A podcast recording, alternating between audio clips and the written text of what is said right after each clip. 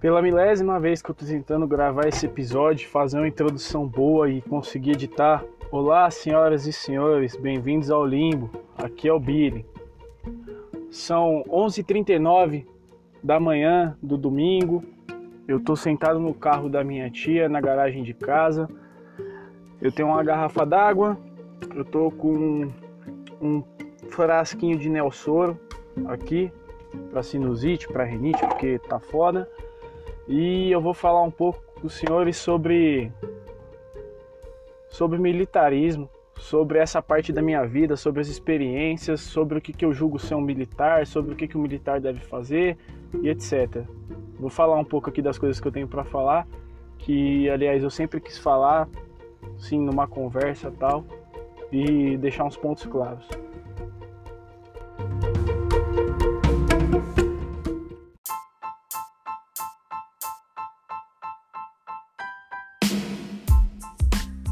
Faço parte de uma força armada que eu não vou estar tá revelando qual é.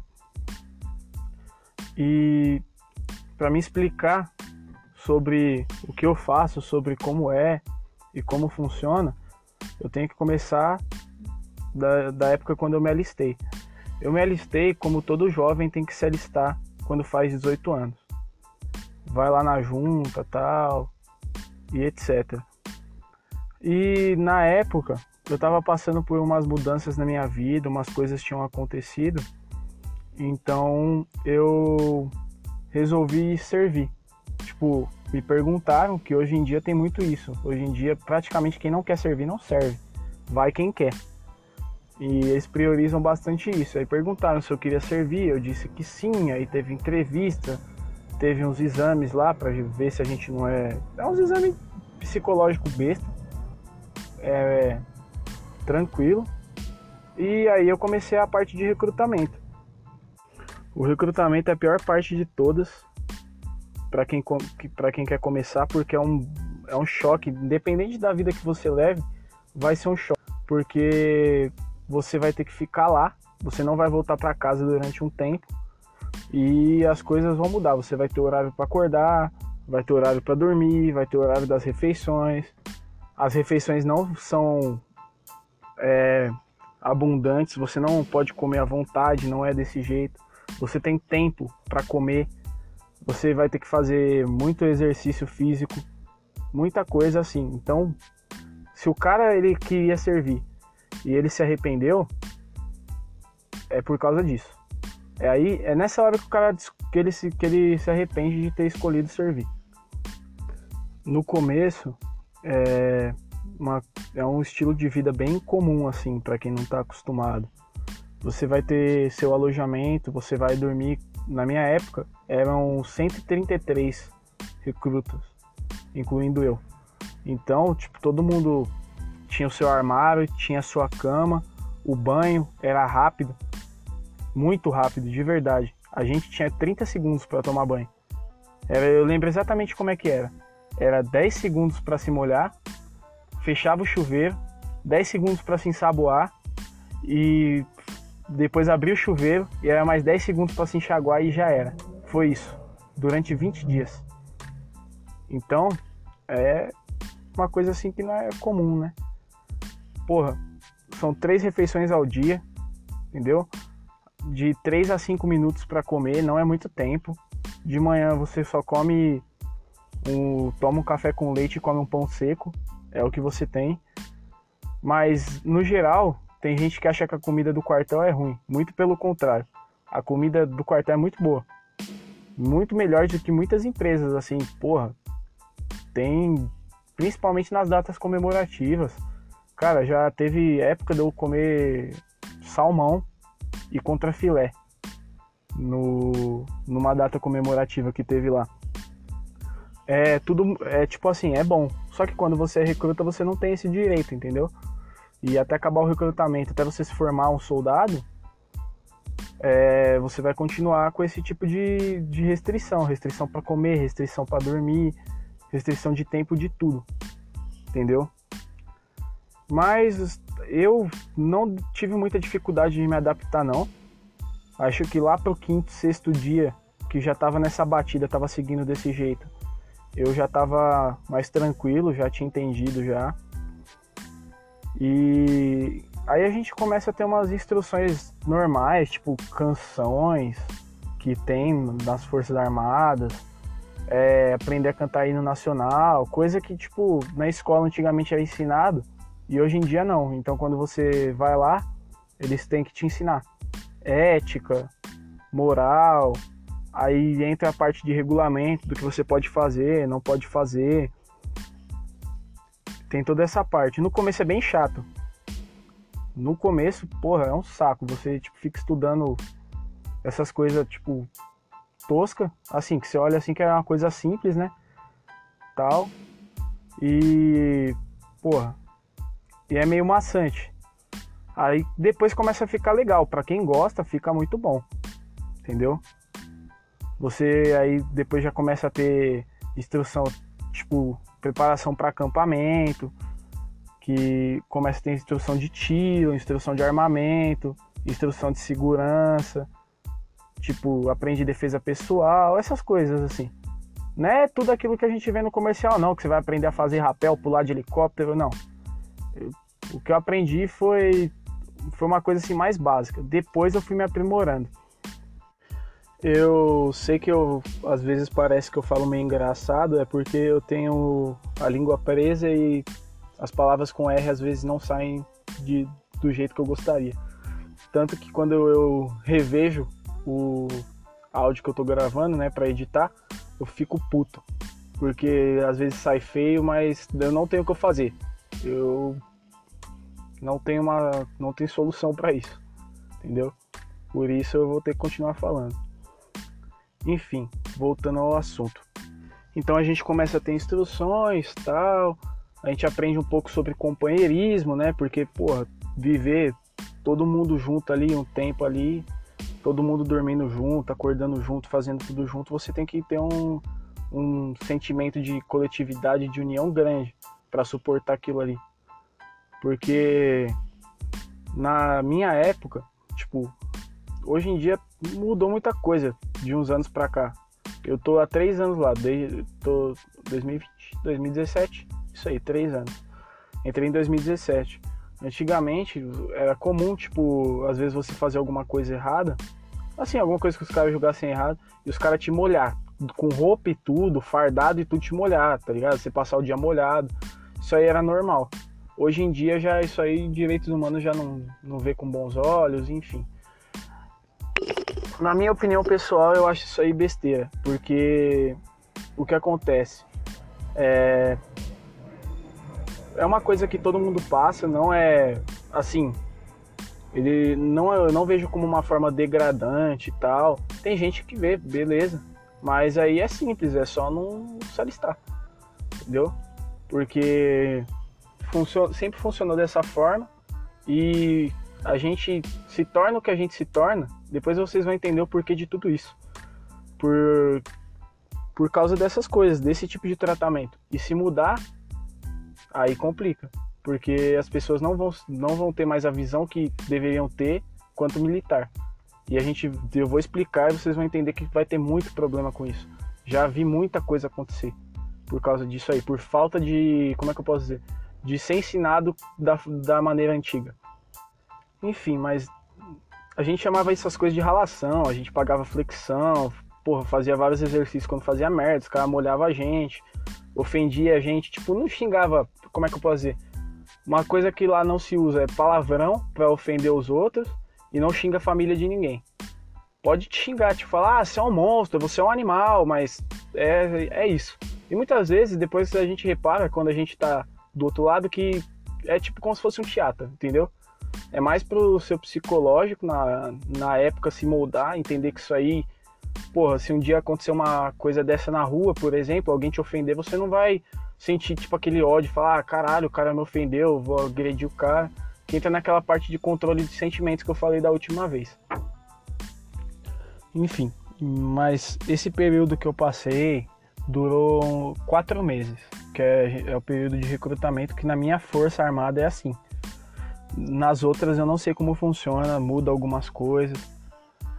E então eu me formei soldado e a vida melhorou, entendeu? Tipo, você é tratado, você pode comer tranquilo, todo mundo conversa com você, você aprende a tratar os superiores, os superiores te tratam com respeito.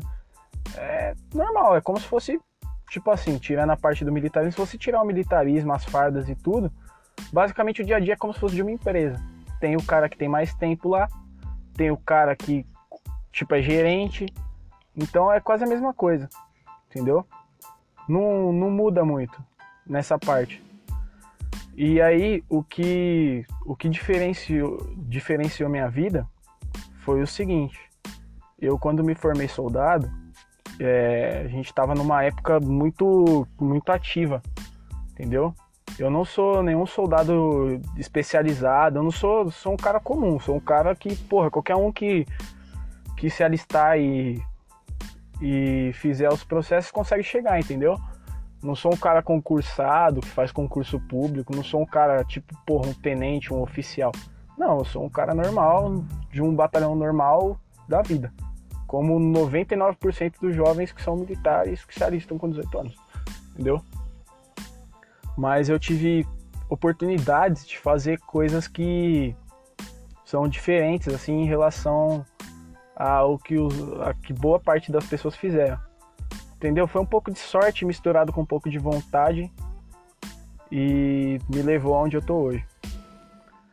Mas começou quando eu me formei e falaram que estavam criando uma uma esquadrilha.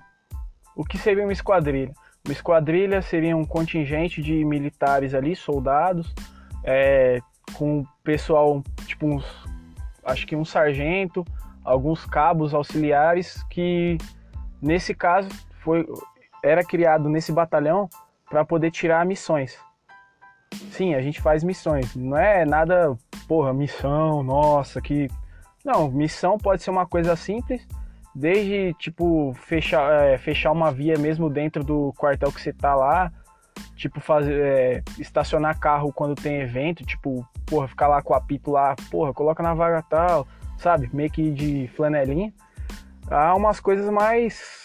É, bem mais complexas, como ir pro Rio de Janeiro, ficar três meses lá como eu fiquei, entendeu? Que eu tive a oportunidade com o tempo. Mas vamos voltando ao que é a esquadrilha. Foi criada uma esquadrilha com o pessoal que tinha se formado comigo, assim, com um pessoal bom que tinha se formado comigo, acho que os melhores, assim, né? Soldados que tinham se formado na mesma turma que eu. Alguns eu não conhecia, outros eu já tinha uma amizade, e mas no final acabou que tipo a gente é praticamente uma família enquanto a gente estava lá. Mas no começo foi difícil. Aí era o seguinte, diferente dos outros soldados normais, a gente todo dia a gente tipo fazia exercício físico, a gente corria, era uma rotina cansativa.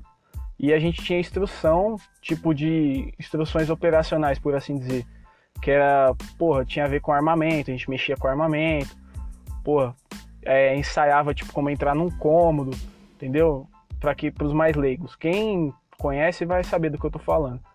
E fazia, a gente chama de entrada tática, tal, fazia conduta de patrulha, que seria basicamente como você se desloca num terreno perigoso, tipo numa favela, num terreno de mata, dependendo. Então a gente ia aprendendo. Tinha instrução de operação de controle de distúrbios, que vocês geralmente chamam de choque, né? Que é o pessoal do, do cacetete, do escudo, entendeu? A gente também sabia fazer aquilo ali.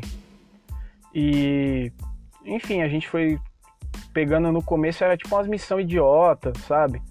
É, porra, ficar de guarda no avião. Quando chegava, tinha um evento que às vezes tinha um helicóptero lá que ia chegar uma pessoa conhecida, entendeu?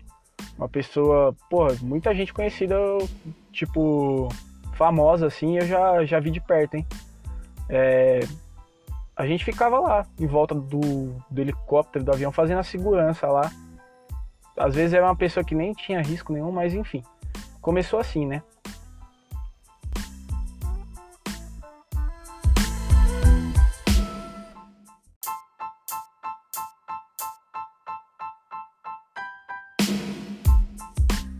Depois de um tempo, as missões que davam pra gente começaram a melhorar.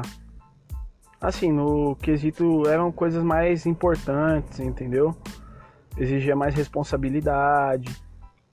Eram missões que a gente já tá armado, fuzil, pistola, enfim, às vezes a gente ia pra rua armado. Então, o cara que tem 18 anos, esse, esse cara, ele, apesar de ser uma idade nova, acredito eu lá, o cara tem que ter muita responsabilidade. Dependendo de uma, uma falha que o cara comete, pode custar a vida de alguém.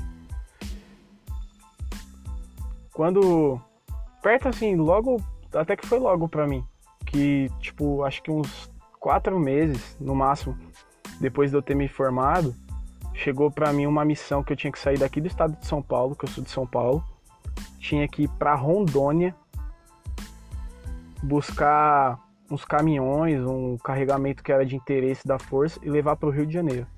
Eu fiquei 15 dias fora, longe da minha família, armado e tipo, é uma responsabilidade, como eu disse, ímpar, porque ninguém quer saber ali quando a gente tá, exemplo, numa dentro de uma unidade, todo mundo se preocupa, tipo, pô, tira serviço armado.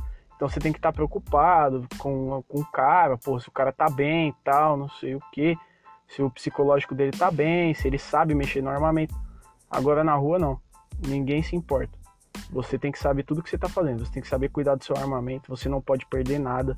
Tudo que todos os equipamentos que eles te dão, você tem que manter com você, que você vai precisar na missão, você tem que manter com você, tal. Tem que manter tudo organizado, tudo certinho. Então é uma responsabilidade muito maior do que simplesmente ser um tá num quartel normal, tipo, whatever. E eu fui pra missão, eu, mais uns amigos meus, quatro amigos meus. E fui, a gente foi de avião. Eu lembro, a gente já tava armado, a gente foi de avião. Chegou lá em Rondônia era uma pista no meio da terra, não tinha nada, no nada, nada no lugar, assim, tinha uma companhia de bombeiro, assim, um prédiozinho, com, com um caminhãozinho, assim, uma pista, e tinha um acampamento, um acampamento da Força Armada que eu tava, né, da, da Força lá. E, tipo, a gente passou três dias lá, porra, era, era bizarro, era tipo um negócio assim que eu nunca tinha visto, a gente dormia dentro, numa barraca, numas camas assim, porra, as camas mó simples, assim, como se fosse uma lona, que é mó fácil de montar, é um negócio que você carrega, tipo, debaixo do braço, assim, ó, só umas varetas, entendeu? E faz a cama. E, porra, lá, lá tinha coruja, eu via coruja, assim, voando, escorpião andando, cobra, essas cobras coral, que gosta de ficar em terra vermelha, entendeu? E a gente ficou três dias lá, né? Esperando o pessoal, eles tinham que desmontar tudo, colocar nos caminhões pra gente escoltar eles até o Rio de Janeiro. E enquanto isso a gente foi ficando lá, a gente comia ração. Para quem não sabe, ração militar não é tipo um comprimido que você toma, não, é comida mesmo, só que ela vem de um jeito, ela vem armazenada de um jeito diferente, entendeu? E não é tão gostosa, né? Porque é em conserva essa porra, aí é ruim. Pra você ter noção, tipo, que nem o arroz, o arroz ele vem uma barra de arroz assim, tipo uma barra grandona assim. Porra, eu comia parecendo um clube social, sabe? E o feijão, feijão ele tipo vinha dentro de um saquinho assim, aí eu bebia o saquinho assim e comia o eu comia o arroz e bebia o feijão, né? Depois eu comia as outras paradas lá, as carnes que tinha, enfim. Aí a gente ficou lá e veio, né? Deu os três dias, a gente arrumou tudo que tinha que arrumar, subimos nos caminhões, nas viaturas que tinha e viemos. E aquilo ali para mim foi tipo foi um, foi um 15 dias que eu aprendi muito. Que muita coisa ali eu nunca ia ter visto na vida. Porra, passei por vários lugares, entendeu? Não sabia nem que existia fazenda de avestruz. Para quem não sabe, existe fazenda onde criam avestruz. Porra, aprendi aprendi a dinâmica de como é que funcionava assim, um comboio, né? Porque eram mais de 10 caminhões, então a gente era tipo uma pista muito grande assim, tipo, às vezes de mão única, e eram 10, 10 veículos mais seguindo junto, assim, um atrás do outro. Enfim, e como é que funcionava, tem um jeito certo tudo para ser, porra, vai uma viatura tal na frente, a viatura desse jeito, vai outra atrás, vai uma no meio, tem que ter comunicação, aprende a falar no rádio, aprende a cuidar do meu armamento, aprendi a se precisasse usar, usar, aprendi, porra, se precisar apontar dependendo da situação, às vezes eu passei por algumas situações hostis, entendeu? Que o pessoal por algum motivo hostilizava a gente, ou brigava, ou vinha às vezes um caminhoneiro e queria passar, às vezes era mão única e não, a gente não deixava, né? Porque se o cara entrar na, na contramão para passar, porra, ele vai ter que passar a distância de 10 carretas, ele não vai conseguir, alguém vai bater nele. Então a gente tinha que prezar também pela segurança dos outros. Mas às vezes os caras não gostavam, começavam a xingar a gente, enfim. E, porra, às vezes estacionava, ficava puto. N coisas que foram acontecendo. E foi, durante isso, foi, eu fui passando os dias, fui aprendendo, fui perdendo aquela, como é que eu posso dizer, aquela virgindade de, de ter medo de fazer as coisas. Pô, fui adquirindo, fui entendendo que a responsabilidade é foda, mas que é tranquilo, assim, que é uma coisa que faz parte da gente e que a gente tem que ser responsável e não tem jeito. Passou essa missão aí, eu lembro que a gente, eu vindo de Rondônia para cá, eu parei, acho que lá pelo 12 segundo dia, eu parei no quartel que eu ficava, no meu próprio quartel, porque a gente tinha que descansar para para viajar no outro dia, né? Pra pegar e ir pro Rio de Janeiro. Direção ao Rio de Janeiro. E tipo, eu tava na minha cidade, e aí eu troquei ideia lá, tentei falar com o tenente na época lá, o oficial lá, mas ele falou que não podia liberar a gente e que a gente ia ter que dormir lá, que a gente não podia nem ir pra casa ver a, ver a nossa mãe, por exemplo, tal. E pra primeira vez, assim, quem fica longe é meio complicado. Mas, beleza, fomos, aprendemos, tipo, isso aí não era nada assim, meu Deus, que ia prejudicar a missão. Então a gente foi, aí a gente foi no Rio de Janeiro, chegamos lá, foi a chegada foi meio complicada assim, no, no sentido que a gente não, não conhecia direito, porra, falam muito a ah, linha vermelha, tal, é perigoso, perigoso por causa disso, tem morro de um lado, tem morro do outro, e a gente passando com os caminhões, eu fui olhando, os sargentos que geralmente dirigem um caminhão, estavam explicando, porra, assim, aqui é complicado, você não pode nem sair na rua, nem sonhar em levar seu documento de militar, que, que é funcional, né? Se os caras catar, os caras vão te matar, enfim. Então eu fiquei meio assim, né? Falando, mano, esse lugar aqui ele não é brincadeira, não. E mal sabia eu que um ano e meio depois eu ia voltar lá pra, pra fazer operação no morro. Mas enfim, vamos terminar isso aqui primeiro. A gente levou, levou os caminhões, os caras agradeceram a gente que, pô, deu tudo certo, tal. E voltamos para casa.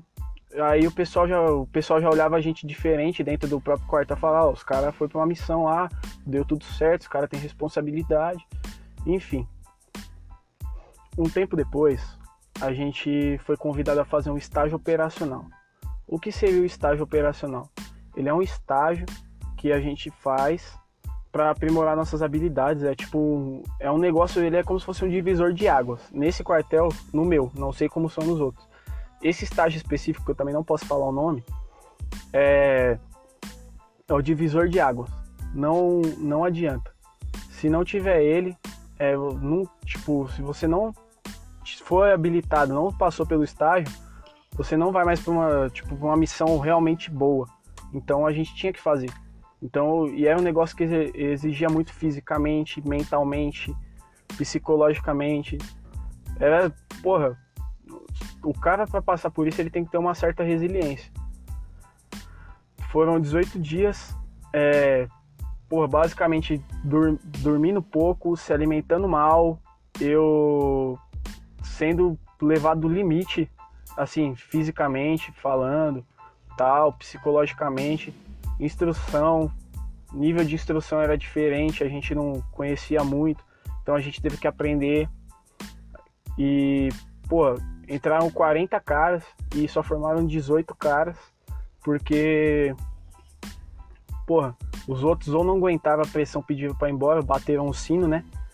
Que quem é militar aí já fez curso, principalmente quem é caveira aí, porra, respeito imenso pelos caveiras quem não conhece, porra, se um dia o cara falar que é caveira, independente de onde ele seja, que polícia ele seja, que força armada o cara seja, sabe que esse maluco ele é foda. Ele passou pelo inferno. Esse cara, ele é foda. Então, então esse cara geralmente ele sabe o que é esse negócio de tocar o sino, como é que funciona. E lá tinha muito disso, né? Tinha, porra, era, tinha essa parte do sino, tinha a questão, porra, gás lacrimogênio a rodo, tinha ralação molhado, seco, enfim. E muita gente não aguentava, então não é uma coisa simples. Mas é uma coisa que, porra, mudou minha vida lá dentro.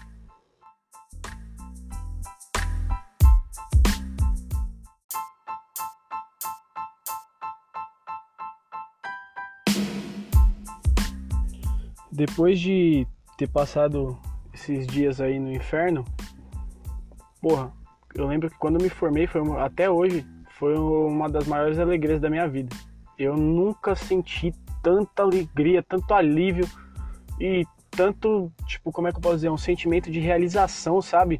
Saber que você passa por aquilo e você consegue suportar, que nem você pensava tanto assim que você conseguia. Porque, porra, o que dava de vontade de desistir todo dia, todo dia. Porra, acordar de madrugada, cara. Pô, sem, já sem tempo para dormir, comendo mal. Porra, eu fiquei doente. Eu peguei um verme na barriga. Bem no dia que a gente ia fazer uma instrução de rapel, num lugar alto pra caramba, e numa instrução que a gente chama de fast rope, que seria como se você descesse da corda pelo helicóptero, sabe? Tipo, com a corda grandona, assim, tem muito em filme. E, porra, eu passando mal, quase desmaiando, fazendo aquilo imensas vezes, tipo, repetindo, repetindo. E eu só pensava, caralho, mano, eu vou acabar caindo dessa porra, dessa torre aqui, e eu vou morrer, mano. Só que eu não vou pedir pra ir embora. Foda-se. E eu consegui sobreviver esse dia. Acho que esse foi o pior dia. Disparado, porra, porque no final do dia tiveram. A gente foi liberado, teve uma liberação para casa. E aí Tipo, acho que a liberação foi tipo de um dia, exemplo. Foi no sábado, a gente tinha o domingo, na segunda ia voltar de novo. E eu lembro que tiveram que me carregar para ligaram para minha para minha tia para vir para me buscar e me carregaram até o carro. Eu não lembro direito porque eu tava meio inconsciente quando acabou o dia. Tipo, quando acabou mesmo que eu sentei e o corpo relaxou, eu só consegui desmaiar, os caras começaram a me carregar eu lembro que eu cheguei em casa, minha mãe me deu uns remédios, tipo, eu comecei a melhorar, eu comia, vomitava, porra, foi foda. Unha minha caiu, unha do, do pé, porque corria muito e o coturno é. Ele não é muito anatômico para correr, sabe? E, enfim, a gente corria, porra, 10 quilômetros, às vezes mais durante o dia, enfim. E aí eu perdi algumas unhas do pé, entendeu? Porra, foi foda. Fiquei com a pele toda descascada por causa do sol. Enfim, foi uma coisa de louco. Mas foi isso.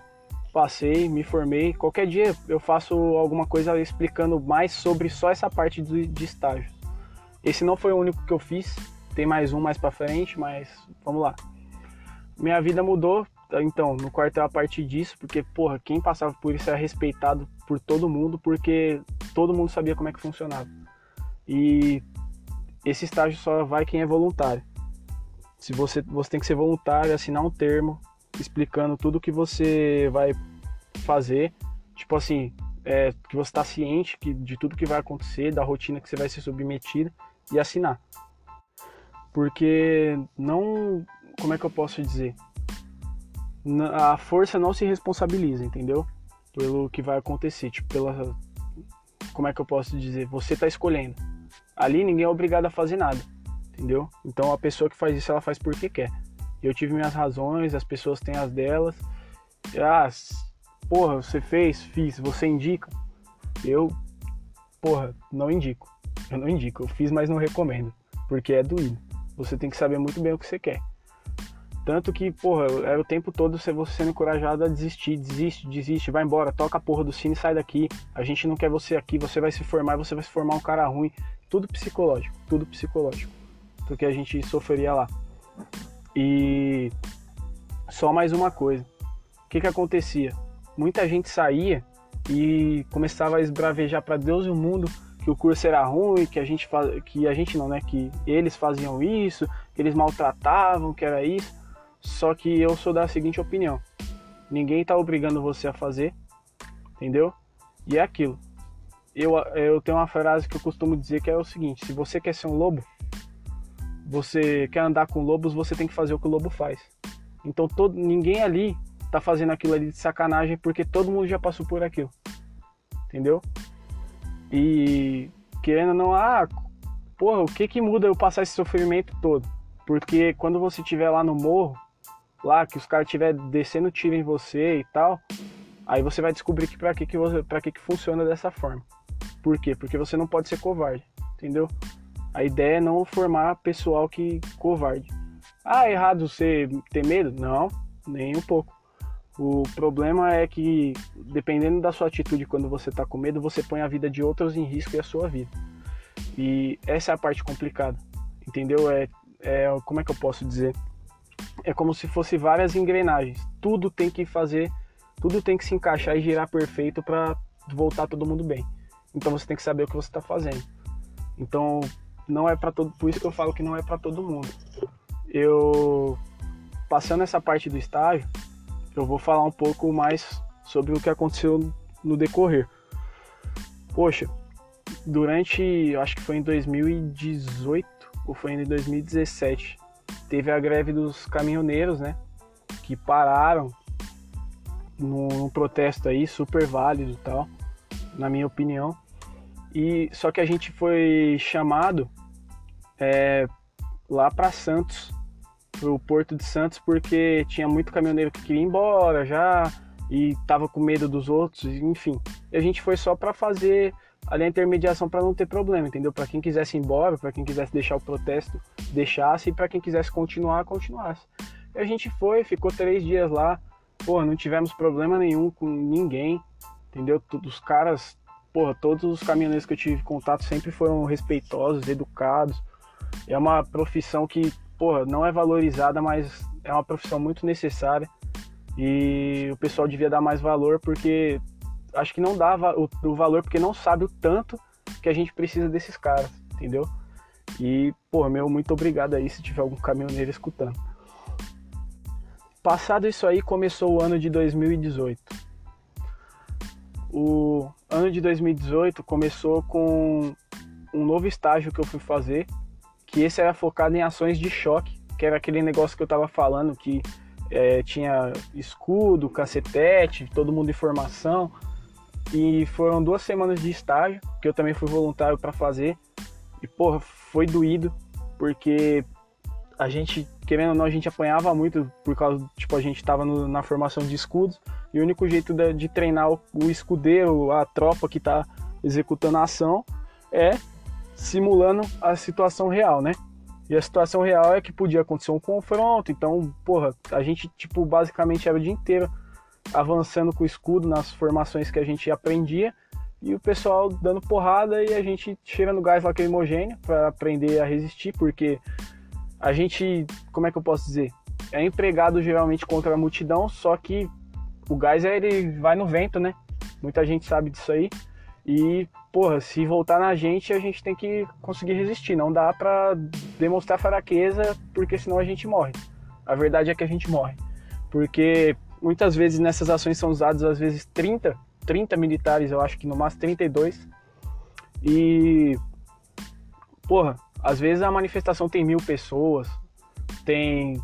Não a manifestação, né? O tumulto. Manifestação é previsto. Tumulto não tumulto já, já muda. Tem, existem coisas que caracterizam um distúrbio, que seria o tumulto, e uma manifestação. Mas enfim, eu só tô falando numa linguagem mais chula para vocês entenderem. E porra, às vezes são mil pessoas, são mais, e caralho, se você for pensar como é que 32 pessoas vão conseguir sair praticamente no braço com, os, com mil pessoas mais que isso, entendeu? Então tem todo um treinamento, tem todo um. Mas é doído, é doído é uma coisa de louco, assim, porra, que às vezes você olha e você pensa, mano, um ser humano normal não, não aguenta. Porra, é foda. Sabe? Tipo, o gás lacrimogêneo ele é feito justamente para dispersar, entendeu? Porque quem já sentiu sabe como é que é, queima o pulmão, parece que você tá pegando fogo de dentro para fora. Você não consegue respirar, não consegue, você só sabe chorar, não consegue abrir o olho. E a gente era treinado para ficar e, porra, porque não mata, não mata gás lacrimogêneo não mata, só provoca uma sensação que você acha que vai morrer, mas não mata. E sabendo disso, então a gente tinha que continuar. E foram duas semanas daquele jeito também. Porra, dormia pouco, esse aí ainda eu ainda consegui ir pra casa todo final de dia. Aí, pô, chegava em casa, eu lembro que eu ia deitar, de tão desidratado que eu tava, eu pegava assim uns, umas duas garrafas de 2 litros e ia bebendo de madrugada. Pra me hidratar, porque durante o dia você perde muito, muito, muito, muito, muito, muito líquido, muita, muito nutriente, porque por conta da roupa, né, que a gente usa, que é todo equipado, parece uma armadura. Porra, o escudo que era pesado, entendeu? Às vezes os caras tinham que carregar aquelas é, calibre 12 com munição de elastômero, né? Que é o que o pessoal fala é tiro de borracha, enfim. E tinha um pessoal com a bolsa que ficava com as granadas, enfim, cada um tinha sua função ali, mas todo mundo sabia fazer todas as funções e todo mundo já passou por ser escudeiro, por ser atirador, por ser lançador. Quando a gente, depois que a gente se formou, é, começou um, tinha começado mais ou menos em 2018 uma ação de GLO, foi decretada no pro Rio de Janeiro, né? E o GLO ele é um, ele é um decreto que é previsto em lei e basicamente convoca efetivo das três forças armadas que a gente possui para executar uma missão X. E no meu caso demorou, né? A gente tipo tava escutando desde o desde o meio do ano para frente que ah, que ia ter, que, pô, Rio de Janeiro e não sei o que, a gente vai, vai ter missão e tem que fazer. E o que que aconteceu? Perto de novembro, não lembro direito. Novembro? Não, novembro negativo. Foi agosto, foi agosto. Perto de agosto, realmente teve a, teve a confirmação de quem ia. De quem ia não, né? Que a gente ia, que nosso batalhão estava escalado e perguntaram quem seriam os voluntários. E eu fui voluntário. Eu escolhi ir, sabendo de todo o risco que tinha, tudo que podia acontecer comigo, entendeu? Sabendo de que eu podia não voltar, que eu não podia mais ver minha namorada, que atualmente é minha mulher, na época era minha namorada, não podia mais ver minha mãe, mas eu sabia. É, foi aquilo ali. Eu quando eu me alistei, eu me alistei procurando não ser tipo assim. Já eu sempre escutei ah, você vai se alistar, você só vai capinar mato e não sei o que, só vai pintar guia, que é essa porra que eles falam aí, que não funciona exatamente desse jeito. Então, eu fui voluntário porque eu queria fazer uma coisa a mais. Eu, porra, não sei como é que funciona a cabeça de quem me escuta, a cabeça das outras pessoas, não sei se alguém pensa igual a mim. Só que é aquilo, tem gente que tem dom para ser pintor, sabe? Tem gente que tem dom para ser artista de compor música, para ser artista plástico, para ser pintor, que eu já falei, né? Pra, porra, para fazer escultura, tem gente que constrói máquina, tem gente que ensina matemática. Aliás, o dom de ensinar é um dom que, porra, é um dom que eu admiro também, professor. Aliás, qualquer pessoa que tem um conhecimento e consiga passar para alguém de uma forma positiva para agregar ali para a vida da pessoa, eu acho válido. Então, meu agradecimento também para essas pessoas e principalmente para os professores. E enfim, voltando. Então, fui voluntário, por quê? Porque eu não é um dom, mas é o que eu sei fazer. O que eu sei fazer envolve violência, entendeu? Envolve lutar. Eu sei lutar. Porra, desde desde lutar, lutar mesmo, tipo com os punhos assim, não que eu seja bom, tá? Eu sei mais ou menos como funciona. Desde lutar, de uma luta armada. Eu sempre fui assim, entendeu? Nunca. Eu nunca fui o tipo de pessoa que se interessou tanto por outras coisas, assim, coisas mais tranquilas. Eu sempre gostei disso, entendeu? Porra, não é comum, sim, não encontro muita gente que se identifica com isso, é um ou outro. Geralmente esses são os caras que viram meus amigos. Graças a Deus eu tenho bons amigos hoje em dia. Mas eu eu sou desse jeito, entendeu? Eu sempre me vi dessa forma. E então gostava de lutar. Então, enquanto todo mundo às vezes queria uma vida tranquila, eu queria uma vida agitada, entendeu? Eu sempre pratiquei atividade física, eu sempre é, me inspirava em coisas assim mais radicais para esse lado, entendeu? Eu nem sabia se eu levava jeito para ser soldado e descobri que levava, tanto que eu cheguei aí, que não era qualquer um. Também não é nada de especial, mas não, também não é qualquer um que chega. Então é ali, é o meio termo. Eu sou mais ou menos. Mas é como eu disse no outro podcast, eu sabia meio que eu sei ser militar. voltando. Então eu fui, minha mãe não gostou muito, óbvio. Minha namorada detestou a ideia, que eu ia, porra, ia partir, nem sabia se ia voltar, e a gente não sabia se ia ser exatamente três meses. Podia ser mais, podia ser menos. Acabou que foi um pouquinho mais. Foi três meses e mais alguns dias. Mas, enfim, porra, eu preparei minhas coisas, entendeu? Liguei lá pro quartel falei, ó, oh, sou voluntário e tal, como é que vai funcionar? Aí eles deram o dia, data, ia ter um, como é que eu posso dizer, um evento lá que a gente chama de formatura, que a gente ia marchar, tal, equipado, pá. A família foi convidada, né? Pelo menos isso. Porra, quem não quer dar orgulho pra mãe fazendo o que, o que sabe fazer? Enfim, então a gente se reuniu. No, chegou o dia, a gente levou as malas, aí a gente colocou no avião, reuniu todo mundo lá no pátio lá do avião, fizeram lá um cercadinho pra família, Aí eu me despedi, tirei foto, sabe? Porra, aí o comandante lá falou lá umas palavras lá, né? Falou, pô, os soldados que estão indo são os melhores que a gente tem. A gente tá nessa missão aí, a gente vai, vamos todos ficar bem, tal. Eu confio nos meus homens, essas coisas. Isso aí eu não me, não me atrai tanto não que eu aprendi uma coisa lá no quartel que se chama é, como é que eu posso dizer, umas frases. Eu durante a, o podcast aí vocês vão escutar umas frases diferentes aí, e essa é uma delas. Elogio é combustível de otário. Essa é a frase. E é uma frase que faz sentido e eu concordo hoje em dia totalmente com ela, porque se você precisa de de de estar tá sendo elogiado, estar tá sendo apoiado para fazer as coisas, quando você não tiver isso, você não vai conseguir fazer nada. É tipo aquele aquele negócio, tirando um pouco do contexto, é, sabe aquela pessoa que só é boa pra. Só porque acha que existe o céu e o inferno e ela quer ir pro céu? E na verdade ela não é boa porque ela é boa, é sim porque ela tem medo? É a mesma coisa. Se você precisa de uma. Se você precisa de incentivo dos outros, você, e quando você não tiver, você não vai conseguir fazer. Então se. Então eu não me apego muito. Entendeu? Eu não me importo muito. Mas ele falou, porra, agradeci e tal, minha mãe ficou feliz. Aí Porra, abracei minha mãe, abracei minha namorada, abracei minha família, subi no avião e fui embora pro Rio de Janeiro.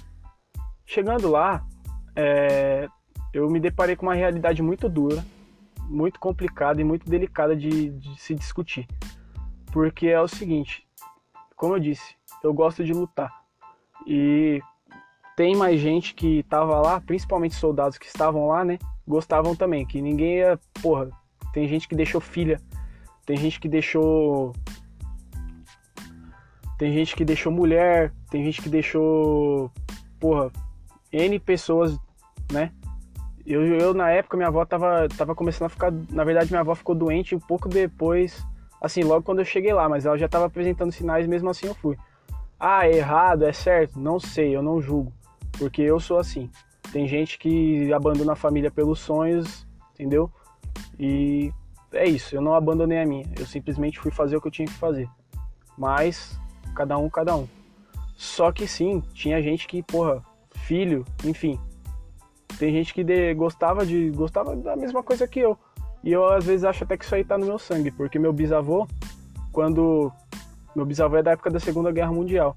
Minha mãe me contou que quando ele soube da, da guerra e soube que, a, que o Brasil ia pra guerra, é, meu, meu avô ele era menor de idade. Ele tinha um RG que constava que ele era menor de idade. Ele fez uma, ele conseguiu, né? Porque naquela época era tudo mais tudo mais brando assim, né? Não tinha nem lei, lei direito, quem dirá no Brasil. Enfim, ele conseguiu um RG onde constava que meu avô, em vez de 16, tinha 18 anos, ele era maior de idade, e deixou meu avô aqui e a mulher dele, da, da época, para ir lutar para ir lutar na Europa, para ir caçar soldado alemão, caçar soldado italiano. E então não sei, não sei se isso veio, enfim, se eu herdei isso aí. Mas eu gosto de lutar. E aí então, quando a gente chegou lá, é, a gente chegou na esperança de que a gente ia atuar sempre, a gente já estava preparado para uma coisa ali que ia ser uma carga emocional, uma carga física para todo o pelotão que foi para todo o esquadrão, né? Que foi. E Só que quando a gente chegou lá, a gente se deparou com uma realidade que os oficiais de lá, eles não queriam que a gente atuasse, não queriam que a gente fizesse nosso trabalho da maneira que a gente queria fazer. Porque não sei se é porque eles tinham medo, não sei como é que funciona assim, no Rio de Janeiro se os caras tinham, porque tem muitas essas coisas, né?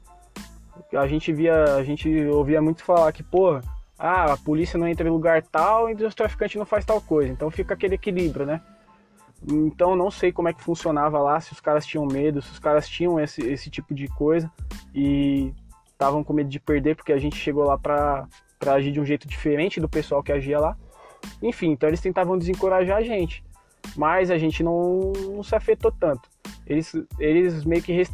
então eles começaram a restringir a gente em questão de lugar que a gente podia estar, tá, entendeu? Que era permitido a gente estar, tá, horário que a gente podia estar tá na rua enfim, eles tentaram meio que boicotar nós mesmos. E eu percebi isso, entendeu? E é uma realidade, porra, que você olha assim, principalmente para quem acredita, entendeu?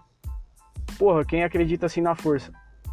Eu vou falar uma coisa aqui e quem é militar vai entender. E se não é, porra, tenta, tenta absorver um pouco. Não é a, o problema não é a força que você tá, não é, o, é a bandeira que você serve, entendeu? Para as pessoas. Porra, as Forças Armadas não são ruins, de jeito nenhum. Às vezes são as pessoas, entendeu? Que estão lá. Essa é a visão que eu tenho. Pessoas, existem pessoas boas e ruins em qualquer lugar da vida e sempre vai existir. Isso aí é independente de, de qualquer coisa, de, independente de profissão, de lugar que você esteja, de meio que você vive. Nosso serviço, a princípio, ele era muito simples. A gente ficava de serviço dois dias, eram 48 horas, e a gente, tipo, tinha os horários para ir pra, pra rua durante esses dois dias e a gente ia. Ah, geralmente era uma ronda normal ali, onde a gente ficou ali, que foi na parte da Ilha do Governador ali, que é uma parte do Rio de Janeiro. E. Poxa, é, basicamente a gente ficava andando lá de viatura, se tivesse algum problema a gente, a gente atuava, entendeu? A gente passava, passava de frente com vários morros que tinham lá, Lá existe Morro do Dendê, lá existe Barbante, que são, são morros que sempre falam, a gente sempre escuta história, que é complicado e etc. E enfim. O serviço era basicamente ele era, ele era a parte mais tranquila. O que pegava mesmo eram as operações. Quando a gente não estava de serviço, a gente ficava, a gente ainda tinha que ficar no quartel depois desses dois dias a gente podia sair mais para lugares perto, a gente ficava tipo descansando. Se acontecesse alguma coisa, se fosse acionado, que o sobreaviso ele serve para ser acionado. E, porra, ah, operação em lugar tal, vocês vão. Então a gente dava um horário, a gente tava lá, a gente se armava, equipava, subia nas viaturas e ia. Simples assim. Chegava lá, a gente descobria qual era a missão e a gente fazia o que tinha que fazer, independente do que fosse. Então, essa é a parte mais perigosa. E é, mas era mais legal. Era que todo mundo queria fazer. E de resto, porra, minha rotina era ótima, cara. Eu não tinha do que reclamar. Eu dormia, eu tinha academia lá, eu puxava ferro, que é uma coisa que eu gosto de fazer. E lá não, como não tinha televisão, a gente vivia basicamente em função do celular. Eu, porra, li muitos livros, cara. Eu li muito Charlie Bukowski, li livro de li O Poder do Hábito, que é um livro muito bom. Eu vou falar sobre ele também. Vou falar sobre essas outras coisas aí que em outros podcasts, sobre os, as leituras, sobre o que eu aprendi.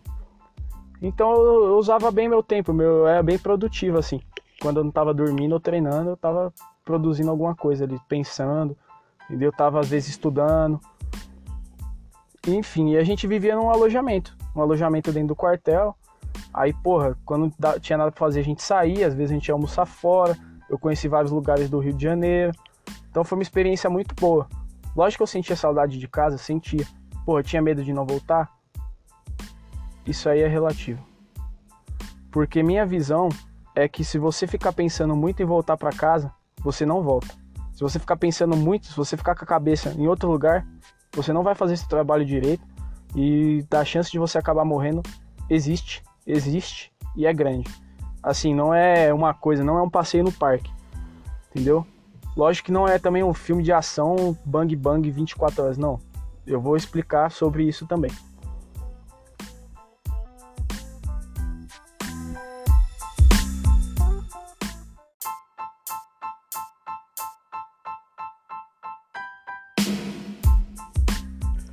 Na grande maioria das vezes, não acontecia muita coisa, não tinha tipo muita ação.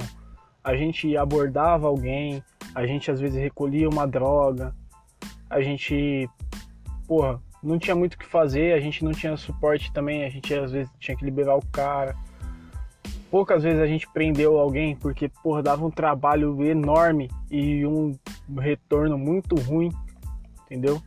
Então a gente, tipo, às vezes a gente perdia umas, sei lá, 5, 6 horas para prender um cara que tava com o documento atrasado, ou um cara que tava com o carro errado ali. E era o tempo que a gente podia estar tá na rua, podia realmente acontecer alguma coisa que alguém precisasse da nossa ajuda. E a gente não tava lá, então a gente tinha que saber o que tava fazendo. Não era tudo que dava pra, pra, pra gente levar pra cima. É errado? Até que é. Só que a gente não tinha o suporte, a gente não tinha meios necessários para fazer para fazer aquilo funcionar, entendeu? A gente não não era que nem a polícia. A gente não tem não tem não tinha tipo inteligência para puxar a ficha do cara, não tinha a delegacia à disposição 24 horas, então era meio complicado. A realidade é essa. A realidade é que nada sai perfeito, nada às vezes é bonito. A realidade é essa, então eu vou falar a realidade. Porra, tinha vez que a gente abordava os caras e os caras às vezes vinha para cima, agredia, agredia, a gente agredia de volta, agredia. É normal, quem, quem é militar sabe. Porra, cara às vezes que desaforava, xingava a gente na rua, entendeu? Isso aí é normal, isso aí todo mundo tem, todo mundo. Porra, tinha cara que às vezes a gente passava, fazia sinal do comando vermelho, fazia sinal do terceiro comando, né, que são os comandos lá do Rio de Janeiro. E a gente pô, fazia, não tinha o que fazer. Entendeu? Não tinha prender o cara porque o cara tá fazendo sinal com a mão. Vai parar, vai fazer o que? Vai bater no cara. Não, não ia adiantar, entendeu? Então tinha coisas e coisas. E. Enfim. É, a operação que eu lembro, que foi a mais assim, impactante assim, foi uma que a gente foi tirar umas barricadas, que traficante faz barricada lá, né? Eles quebram o concreto, jogam umas vigas, atravessam as vigas de concreto no asfalto, derrubam um monte de coisa, entendeu? Então ia um pessoal com trator e, era tipo duas forças armadas. Era um pessoal com trator e a gente ia fazendo a segurança dos caras, né? E a gente começava de manhã e a gente acabava à tarde, já tava, o sol já tava se pondo. E nesse dia aí o cara, tinha um cara, que, que eles faziam? Por que, que eu dizia que eles. que não era um tiroteio 24 horas, mas que era também não era um passeio no parque? Porque a gente, tipo, nunca teve exatamente um confronto. Eles, para eles era muito mais vantajoso eles deixarem a gente entrar, destruir o que a gente tinha que destruir e ir embora, porque a gente não ia poder ocupar, a gente ia só fazer isso e ir embora, do que a gente realmente ficar lá, entendeu? Do que eles trocar tiro e para eles era pior. Então a gente meio que fazia um trabalho que era de enxugar gelo, porque os caras saíam, deixavam a gente fazer nosso trabalho e depois quando a gente ia embora eles voltavam e faziam tudo de novo. Só que nesse dia o cara, acho que ele tava saindo de um bar e o cara viu a gente chegando nas ruas, né? Viu a gente de longe, sacou uma arma e deu três tiros pra cima da gente lá. E, porra, na hora, tipo, eu não congelei, entendeu? Foi, eu fiz o que eu tinha que fazer. Eu tava perto da parede, eu me joguei mais para perto da parede, porque não tinha onde eu me abrigar, né? Me abaixar. Me encostei mais perto da parede, agachei e o cara saiu fora. Só que a gente já tava, tipo, já numa. A gente já começou a entrar diferente já nessa favela. Porque a gente já tinha recebido uma hostilidade. Só que eu vi muita gente que não sabia o que fazer, entendeu? O tiro, tipo assim, não, não pegou ninguém, foi, foi tranquilo, entendeu? Foi quase como se não fosse feito nem pra gente, tá ligado? Porque o cara atirou tão mal que foi mais pra ele ir embora mesmo. Só que eu vi gente travar e gente que era comandante, entendeu? Gente que tava num cargo que, porra, era um cargo que exigia responsabilidade, exigia o cara saber agir. E o cara não sabia. O cara escutou um tiro e ele não conseguia se mexer, só faltou se mijar. Entendeu? Então, é, é complicado você saber que tipo sua vida depende de gente assim, porque você tá ali fazendo seu trabalho e você tá preparado. e você vê que a pessoa que tá com você, que tem que estar tá na sua na sua retaguarda ali, não tá. E nessa hora você percebe que se acontecesse uma situação mesmo, quem que tinha chance de sobreviver e quem que não. E é aí que você vê que quem serve para isso e quem não serve. Entendeu? O militar ele tem que saber fazer isso. Ah, o cara, pô, existe militar que não não lida com isso, entendeu? É militar administrativo, mas isso aí são outras coisas. São outras escolhas que o cara faz. Esse cara em particular, ele estava ali porque ele escolheu fazer parte do batalhão, ser, ser um oficial de infantaria, ser um militar de infantaria. Então ele tem que saber. Aquilo ali é o trabalho dele. Ele não consegue fazer o trabalho. Se fosse um cara que fosse do administrativo e fosse obrigado a estar ali, eu entenderia. Esse cara, ele não foi, ele que nem ele fala, ele deu, fez total questão de mostrar pra gente, falar pra gente toda hora que ele não era voluntário, mas que ele tinha que estar ali. Mas apesar de não ser voluntário, que ele foi obrigado aí, ele, ele tinha que saber o que fazer, porque senão ele não ia voltar, e ele não sabia. Passado esse susto aí, a gente continuou, entendeu? Minha ficha demorou um pouco para cair. Eu lembro que eu lembro como se fosse hoje. Eu tava, eu só fui perceber mesmo que eu tava lá assim, que eu realmente estava fazendo aquilo e que aquilo era o que eu gostava de fazer, foi numa esquina. Minha tropa tinha que passar e tinha um cruzamento, sabe? De uma rua cruzando a outra. Ficava um pessoal de um lado no muro e outro pessoal do outro, sabe? Tipo na esquerda, assim, no, na esquerda e na direita, no muro da, das casas, né? E aí um cara fazia tipo, meio que a guarda, ele olhava para as laterais enquanto todo mundo passava e depois ele passava, enfim. E nisso eu lembro que eu subi numa, num caixote assim que estava perto de um muro, num muro de esquina. E aí eu me apoiei e me apoiei no muro assim com o fuzil. Tava olhando para a rua, aí eu olhei assim para baixo, era tipo a casa de uma senhora, a senhora tava estendendo roupa ali, na maior normalidade, tipo, porra, nada, nada, nenhuma surpresa, nada de novo no ali. E aí, daí eu parei para olhar e falei, cara, eu realmente eu tô aqui, eu tô fazendo isso e é isso que eu sou agora, entendeu? Então eu me eu, eu entrava tipo no eu meio que incorporava o meu papel, eu sabia o que eu tinha que fazer. Eu lembro que o pessoal que a maioria era cristão, acreditava em Deus, inclusive eu, faziam umas orações antes de, de sair ali, né? Cada um tinha sua oração. Eu lembro que eu nunca, eu nunca orei para Deus deixar eu voltar para casa. E não era isso que eu pedia. Eu, eu ia voltar para casa se eu merecesse. A única coisa que eu pedia era para não ter uma, como é que eu posso dizer, para não morrer de uma morte tipo covarde, tipo tomar um tiro nas costas, sabe? Poder pelo menos, se eu for, como que eu dizia, é que se eu fosse para morrer, que fosse para morrer lutando, que não fosse para morrer tipo de um jeito idiota desse. E se fosse para morrer alguém, eu preferia mil vezes que tipo se tivesse que acontecer alguma merda acontecesse comigo do que acontecesse com o pessoal que tava comigo. Entendeu? O pessoal que tava lá, porque eu sabia que muitos tinham família, eu também tinha. E eu tinha uma vontade enorme de voltar para casa, mas minha cabeça funcionava desse jeito. Eu tinha que me manter ali. Eu não podia pensar, para mim não existia passado, futuro, existia a missão e o objetivo. É o que eu tinha que fazer. Se eu fizesse certo, eu voltava, entendeu? E é engraçado porque ao mesmo tempo que você aceita que você pode morrer, você tem uma vontade de viver, você faz as coisas diferente. É, alguém nessa situação tem uma visão diferente, parece que tudo é mais intenso, entendeu? A vida, a vida ela é mais intensa porque você sabe que qualquer coisa que acontecer ali pode, pode significar que você não vai voltar. Entendeu? No fundo você sabe, você ignora e faz o que tem que fazer. É isso, um homem ele faz o que ele tem que fazer. E então nessa, nessa operação aí, pô, eu olhei e falei, cara, eu tô aqui. É isso que eu tô fazendo, é o que eu tenho que fazer agora. Então a gente fazia as coisas, tipo, a gente começou a avançar dentro da favela de uma forma mais agressiva, mais rápida, para fazer aquilo que a gente tinha que fazer. E pessoal também não tinha experiência, a gente realmente nunca tinha entrado assim numa numa favela mesmo, entendeu? Numa Porra, ninguém tinha tido essa experiência. A gente tinha ensaiado, simulado, mas feito na real, ninguém nunca tinha feito. Então, pra, acho que para todo mundo ali foi um acordar. E nessa aí, então, acho que o pessoal também começou teve uma sensação parecida com a minha, de porra, realmente eu tô aqui, é isso que eu tenho que fazer. Quando todo mundo entendeu o que tinha que fazer, melhorou 200% ali o nosso trabalho. Não precisava, eu não precisava falar pro cara, tá, ó, você tem que, porra, olhar pra, pra, pra aquela viela. Não, o cara já sabia. Você tem que olhar pra tal janela, o cara já sabia.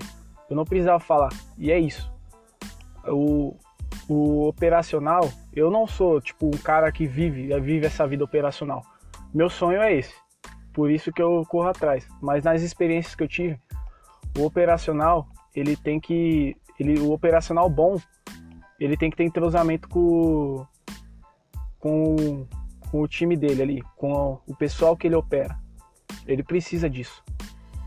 Quanto menos você tem que falar, melhor vai ser. Quanto menos você tiver que se comunicar por fala, melhor vai ser. Se souber fazer um gesto, o cara vai entender. Se você souber, porra, apontar a direção, o cara vai saber o que tem que fazer. É assim que tem que ser. Então, quanto menos fala, é melhor. A gente, eu lembro que a gente fez, tirou, porra, todas as barricadas, tipo, a gente tinha um mapa, tirou todas as barricadas de todas as ruas que eles falaram. Lógico que tinha mais, mas era aquelas que a gente foi mandado tirar. Mas na hora de ir embora, a gente, se, a gente entrou numa rua que não, a gente não devia entrar, entendeu? E, porra, tinha uma barricada, no, era um cruzamento, aí imagina como se fosse cruzamento e as faixas de pedestre, são quatro faixas de pedestre, certo? Naquele cruzamento, pra gente que ia, nas duas faixas, como se fossem as duas faixas que fossem, que a gente ia passar, né, com o carro indo reto, tinham duas barricadas, então ia demorar pra caralho pra tirar. E a gente tava com vários veículos. E, porra, era muito estreito para dar a volta. Então a gente teve que abrir passagem tipo, para as escavadeiras que estavam lá atrás, né? Vim e tirar. E aquilo demorou e começou a escurecer.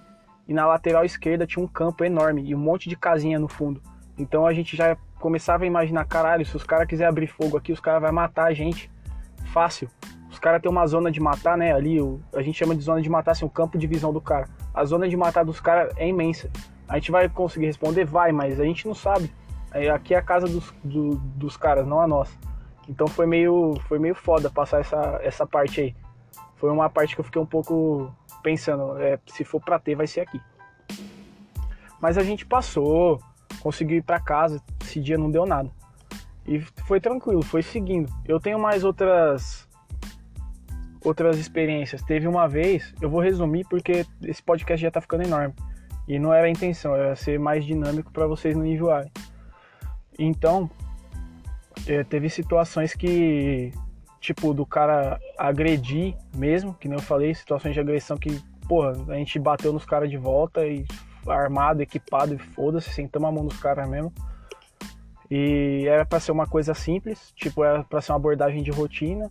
O cara tava drogado e, porra, foi pra cima da gente e jogava pimenta na cara dele, o cara não sentia, porque aparentemente a cocaína deixa os caras bem bem imune assim, parece que o, o coeficiente de dor dos caras não é tão grande quanto deveria ser de uma pessoa normal, então os caras não sentem tanta coisa. Às vezes você bate o cara não sente, você aperta o cara, o cara não sente, então, pô, teve situações aí.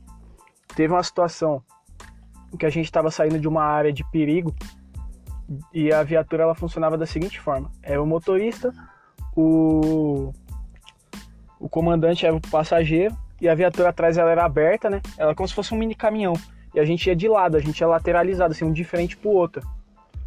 E nisso a gente estava numa rua descendo e subiu um carro e o o cara do carro fez, tipo, a gente tava saindo da favela, os caras tava entrando e o cara deu um cavalinho de pau como se ele fosse dar meia volta e descer. E a gente pensou, pô, esse cara deve estar tá com droga, alguma coisa. E no instinto, eu simplesmente, o cara que tava na minha frente, que, que aconteceu o negócio nas costas dele, na minha cabeça em uma fração de segundo veio. Esses caras vai dar essa porra dessa volta, vai começar a tirar na gente e a gente vai se fuder porque a gente tá em movimento, os caras também, e vai ser uma trocação de tiro. Então, eu, só tive o, o instinto de segurar o colete do moleque, puxar ele para trás de mim, levantar apoiar no banco que ele tava e apontar a arma pros caras. E aí foi uma situação mó tensa, porque, tipo, tudo parou.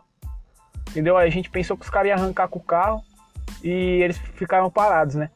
E nesse início já veio na minha cabeça, eu já tava com o dedo no gatilho e já pensei: se eu ver um clarão, Se eu ver o cara colocando uma arma para fora aqui e atirando, eu vou fuzilar o carro. E é isso. Vai ser isso. Só que aí, como eles pararam, né, não fizeram nada. Tipo, o carro simplesmente estava com a janela toda filmada, subiu. E aí o pessoal da minha viatura desembarcou e começou a fazer um cerco no carro, todo mundo apontando as armas pro carro, né? E eu já visto que todo mundo tava olhando pro carro, a maioria, eu e mais uns dois, tive, a gente começou a fazer a segurança da equipe mesmo, né? Que a gente tem que também ver os fatores externos. Que às vezes a gente tá olhando para um determinado objetivo, tipo, no meio da rua podia vir um carro bater em algum militar, podia vir um outro carro que tava com eles e atirar na gente. No final, resumo da ópera. Eram dois militares de outra força que estavam bêbados e estavam zoando e calhou dos caras dar o cavalo de pau quando a gente estava descendo e a gente entendeu como se fosse uma possível agressão, então a gente abordou os caras. No final, porra, os comandantes lá resolveu, fez lá o que tinha que fazer. Só que eu quero deixar o seguinte, porra, não é falando de força armada tal, nem isso, nem aquilo, não. Ah, que nem eu falei, as Forças Armadas não são ruins, existem más pessoas em todos os lugares. E eles estavam de folga, estavam bêbados e fizeram merda. É, todo mundo é suscetível a fazer merda. Até eu que tô falando aqui. Não sei o que pode acontecer daqui um, um tempo eu posso ser preso por ter feito alguma coisa errada. Entendeu? Preso assim, no sentido de ter acontecido uma coisa, uma situação que saiu do meu controle, eu tomei uma atitude e alguém se fudeu por causa disso, entendeu? Que nem aconteceu lá do, do dos caras dos militares lá que no Rio de Janeiro também atiraram num carro lá. Porra, aquilo ali foi uma situação foda. Eu vou explicar de um ângulo mais analítico daqui a pouco, só vou concluir isso aqui. Enfim, aí, porra, eram situações que podiam ter acontecido alguma coisa, mas como teve um certo controle ali, ficou mais tranquilo. Entendeu? Teve um. Mas exigiu uma certa, uma certa perícia ali. Porque eu podia muito bem ter simplesmente sei lá, na minha cabeça pensado que era uma ameaça, efetivado um, um disparo e possivelmente como ninguém que estava na viatura entendeu o que estava acontecendo ia, nem ia saber se fui eu ou se foi o cara, porque caso vocês não saibam, se você não viu o clarão da arma, não dá para você saber de onde é que o disparo tá vindo, entendeu? E porra, e muitas vezes você só consegue ver à noite. De dia, dependendo se tiver claro, esquece, cara. É uma, uma merda. E Porra, os caras provavelmente iam atirar também, a gente ia acabar matando os dois e nem ia saber direito o que tinha acontecido. E a gente ia responder por isso.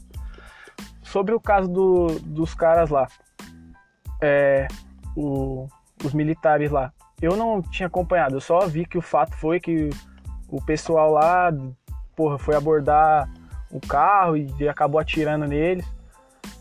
Porra, experiência que eu tenho lá do Rio de Janeiro é que, cara, por mais eh, às vezes a gente abordava gente que tranquilo assim, gente que não tinha passagem, não devia nada, era gente correta e os caras eles eram escrotos com a gente. Tipo, não tem outra palavra, tá ligado? Os caras eles eram porra, foda-se que tipo, eles não gostavam, tipo, eles eram pessoas de bem, mas eles não gostavam de militares, polícia. Pô, cada um na sua, né? Mas então eles desrespeitavam.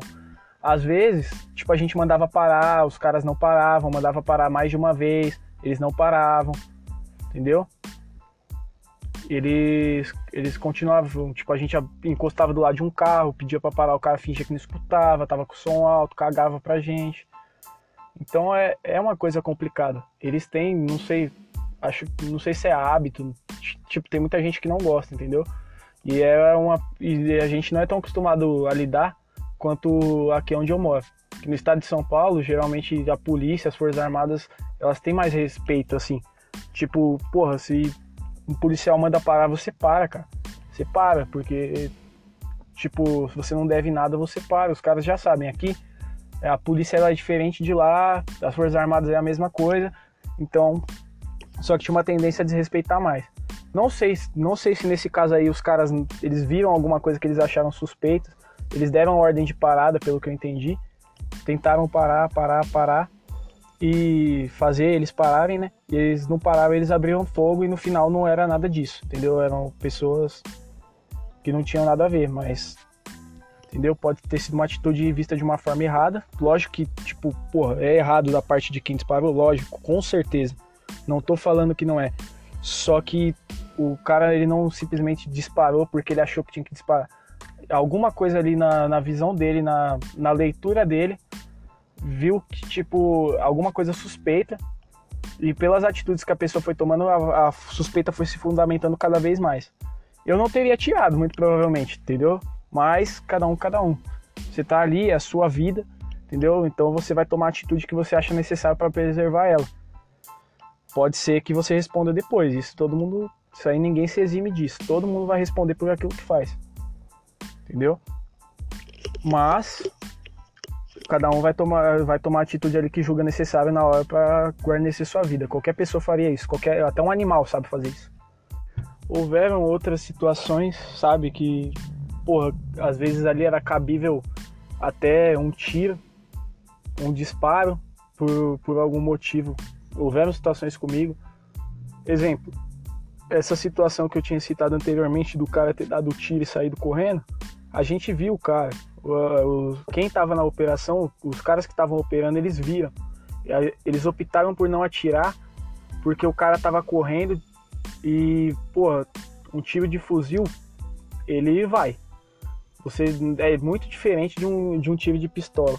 Ele vai, tem chance dele furar uma parede, pode matar alguém, entendeu? Ele tem um dano colateral maior. Ele pode ter um colateral um pouco maior aí, porque ele é feito para isso. Dependendo do calibre do fuzil, se for um 762, por exemplo, ele, vai, ele atravessa um carro como se não fosse nada. Bem mais de um carro. Fura a parede, enfim. E lá é esse tipo de armamento que eles usam também. Então a gente, raramente a gente ia pensar que ia tomar um tiro, ia, o disparo que o cara fez eu acho que foi de revólver ou pistola, foi calibre pequeno. A gente já estava preparado para um negócio um pouco mais agressivo. E então a gente optou por deixar quieto, porque, porra, pode. O que a gente faz reflete na vida de muitas outras pessoas, entendeu? É dessa forma que eu vejo. É que nem eu falei, todo mundo tá suscetível a errar, a fazer merda. Só que a gente, quando a gente pode, a gente tenta minimizar o erro, entendeu? Minimizar a chance de dar bosta. Se fosse um caso o cara tivesse ficado e continuado trocando tiro, com certeza a gente ia usar nosso armamento da forma que a gente sabe ali. E, enfim, mas como não era o caso, a gente achou mais sábio deixar o cara aí, porque, pô, pra não prejudicar outras pessoas. Sem contar que lá a dinâmica era diferente. Quando a gente chegava numa favela, é, as pessoas, em vez delas se esconderem e irem para suas casas, é, as pessoas saíam. As pessoas colocavam as, os filhos delas na rua. Colocavam, tipo, pô, já vi, porra, a gente chegar, a mãe abrir assim para as crianças aí sair correndo na rua brincar. Por quê? Porque isso aí é uma forma que eles encontram de coibir a gente a tomar alguma atitude ali, tipo começar um tiroteio, começar alguma coisa ali, entendeu? Contra alguém, tipo contra um traficante, etc. E ah, porra, é o seguinte, eu não julgo, entendeu? Eles vivem naquele meio ali. Tipo, eles. Se o cara não é traficante, muitas vezes o cara conhece um traficante, ele tem parente, ou alguém que cresceu com ele é, enfim.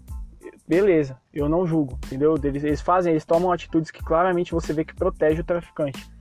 Eu não, como eu disse, eu não julgo, mas eu também não alivio. E não é por causa disso que eu vou deixar de fazer meu trabalho, entendeu? Eu gosto do que eu faço, entendeu?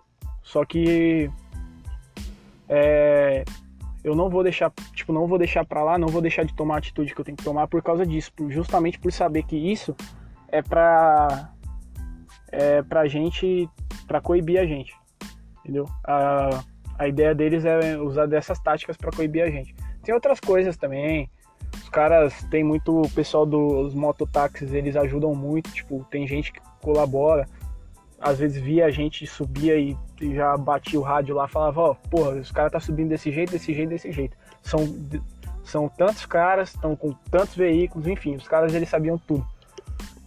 E é foda. E existe muito aquele negócio, né, de atirar no. Que hoje em dia os caras falam, é, que tempo atrás o pessoal tava zoando, atirar no traficante e, porra, no estudante, que não sei o que, guarda-chuva. Eu vou explicar uma coisa como é que funcionava. Às vezes você tava, porra, longe, uns 200 metros. Um fuzil chega até 800, até mais se o cara souber usar. O problema é o cara conseguir enxergar, mas vai, 200 metros, 100. Já é uma distância suficiente dentro de uma favela que você sabe que não dá para você correr 100 metros assim e continuar tranquilo. Você sabe que você vai ser acertado se você não for devagar. Então, o que que acontece? Os caras vêm, começam a trocar tiro com, com a força lá, seja armada, seja força policial, e o cara é atingido, o cara morre. Se tiver um cara com ele, o cara simplesmente pega a arma dele e vai embora. Sem arma, não tem como provar que esse cara estava atirando em você. E mesmo se o cara deixar a arma lá, você não vai correr 100 metros para conseguir essa arma, porque você vai morrer. Então, você pode falar que esse cara é estudante, que esse cara é padeiro, o que for. Ele podia estar tá atirando em você há dois minutos atrás, mas se não tem arma, meu irmão, esquece, você não vai conseguir. Vai, ser, vai, vai falar que é estudante, vai falar que não estava fazendo nada e já era. E é isso. E vão comprar isso. E funciona desse jeito. São táticas subversivas. Isso aí. E foi esse tipo de coisa que eu vi lá, entendeu?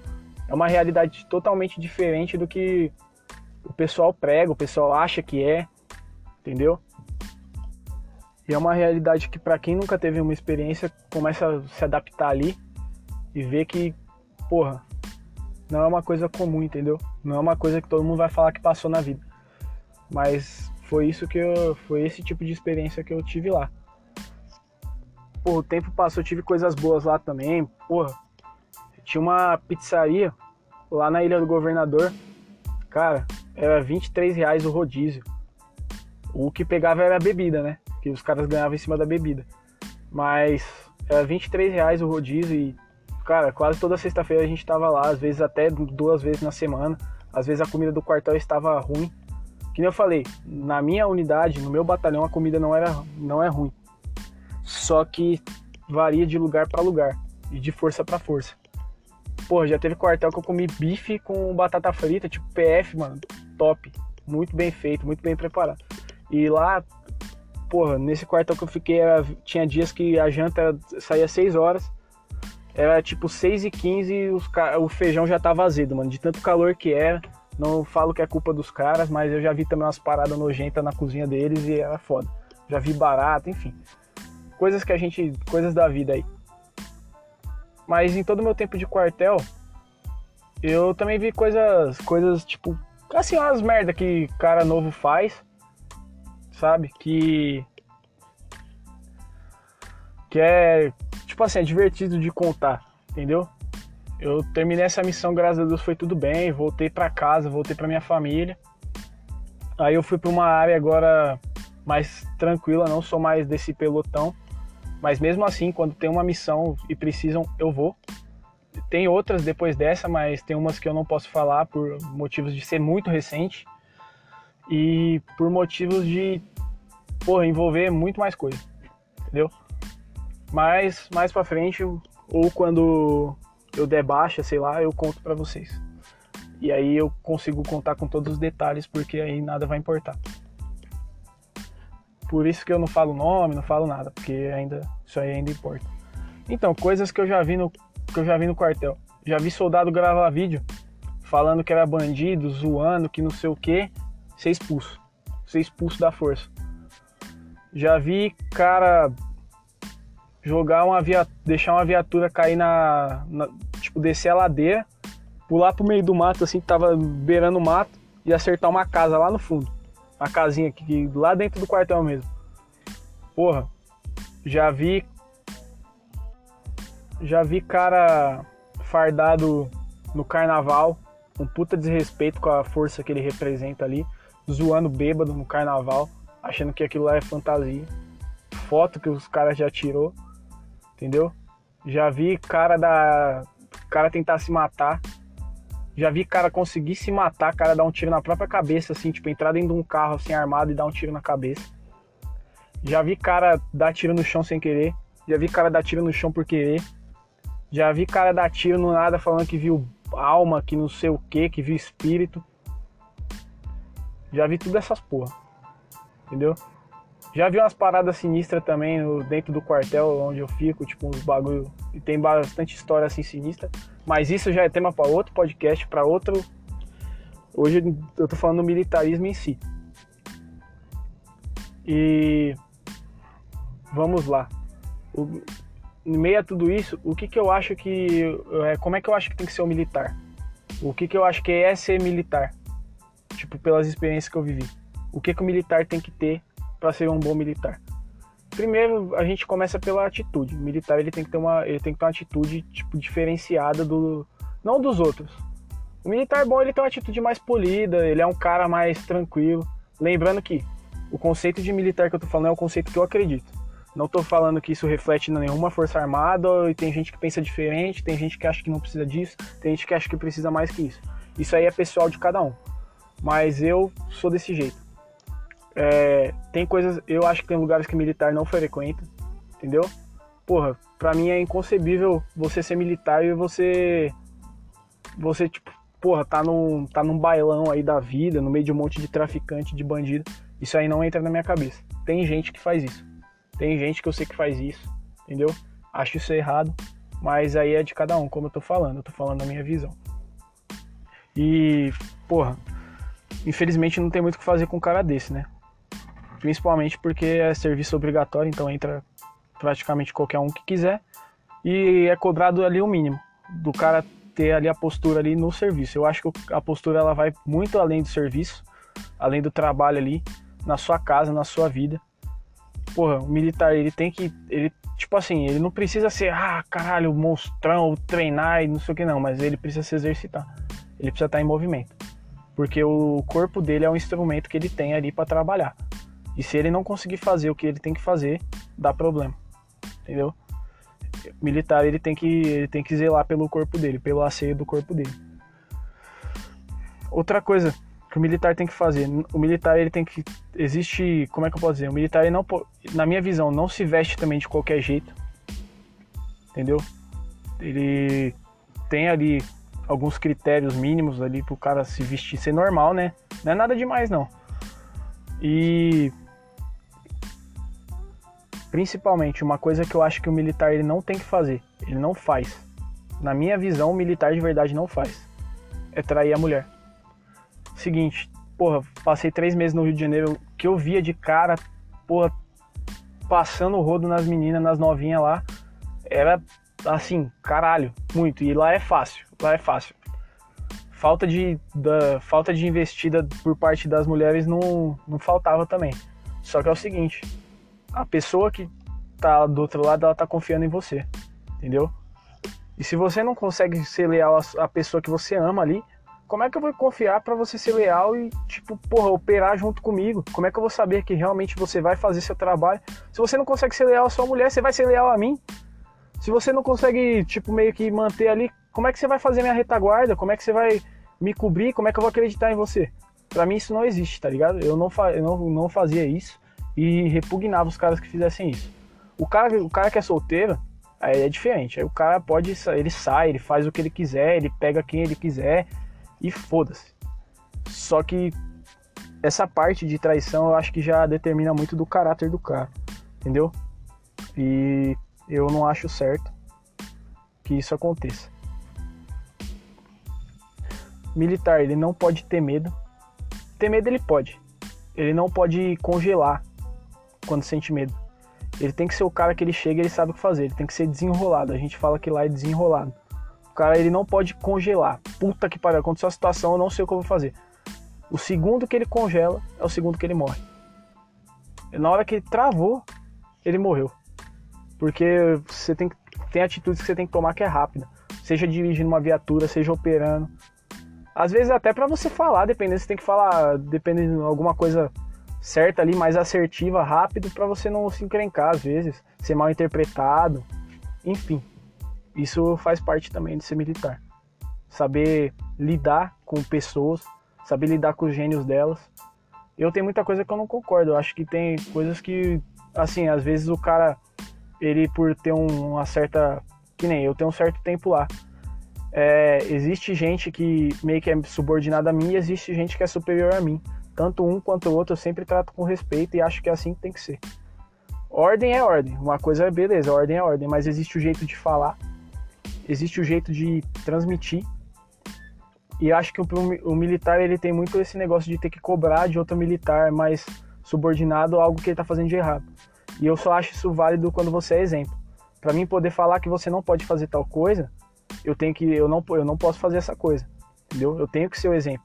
Eu falar da boca para fora, ah, você não pode, mas eu posso. Para mim isso aí não não condiz. Entendeu? Esse podcast está ficando imenso. Eu nem sabia que eu conseguia falar tanto, mas eu precisava falar porque externar isso, que é umas, são coisas que eu sempre quis falar, apesar de eu ter me enrolado aí. Eu vou tentar dar uma editada em tudo que eu, tudo que eu falei aí e tal. Vou rever o conteúdo todo. Mas eu agradeço aí quem escuta. Entendeu? Quem gosta, quem tem saco para me escutar. Porra, e que eu consiga fazer regularmente, entendeu? Ali, hoje é domingo. Eu geralmente na outra vez eu fui ver, eu postei segunda. Não estou falando que vai ser sempre segunda, sempre. Não, eu vou fazendo. Eu até pensei em fazer mais de um, mas tive umas ocupações aí esse fim de semana aí. Mas é, mas é isso. Porra, o que, que eu queria falar? Queria agradecer um amigo meu, é Diesel. Ele é conhecido como Diesel. Ele tem um podcast chamado Pequenos Quadros. O podcast dele é bem curtinho, é bem dinâmico, é bem gostoso de ouvir, entendeu? E eu super recomendo. Deixa eu ver. Pro Spotify, né? Que é a plataforma que eu mais vejo, assim, que eu tenho acesso. Tem o Synapse, que é um podcast intelectual, assim, que ensina bastante coisa. Eu gostei. Para quem é militar, existe um. Até para quem não é e tá curioso e quer saber mais ou menos como é que funciona ali o antro das operações especiais, dos caveiras que eu tinha falado, outros cursos, coisas mais especializadas que um dia eu espero estar tá mais para dentro desse meio, mas até lá, até por enquanto eu sou só um jovem gafanhoto nesse mundo. Tive algumas experiências um pouco diferenciadas, mas nada demais, que nem eu falei. Se to, qualquer jovem que tivesse a minha idade tivesse feito as coisas que eu fiz, chegaria onde eu, onde eu tava, entendeu? Não é nada demais. Aí o difícil é lutar para ser alguma coisa a mais, que é, é nisso aí que eu tô atrás. Então tem o podcast do Força Comandos, eu acho que ele tá em outras plataformas também, creio eu. E tem no YouTube. E o cara, acho que é Rafael Alcântara. Ele é, ele é um cara bom. Eu gostei bastante do, do, do conteúdo que ele traz. E é bom para vocês conhecerem, conhecerem o que, que é uma operação especial, o que, que caracteriza um militar, um soldado. Militar, né? Soldado é relativo. Militar de operações especiais, um operador, né? e algumas outras coisas mais. Acho bem válido para quem, quem gosta desse meio aí. No último podcast eu não consegui me despedir de uma forma boa, porque tava acabando a bateria e eu tinha que salvar essa porra, porque o celular tá com problema que quando ele bate os 15% de bateria, ele demora menos de um minuto já para bater os 2% e desligar. E eu tive que correr. Mas eu agradeço quem veio até aqui, tenha um, um bom dia aí e até a próxima. Tchau.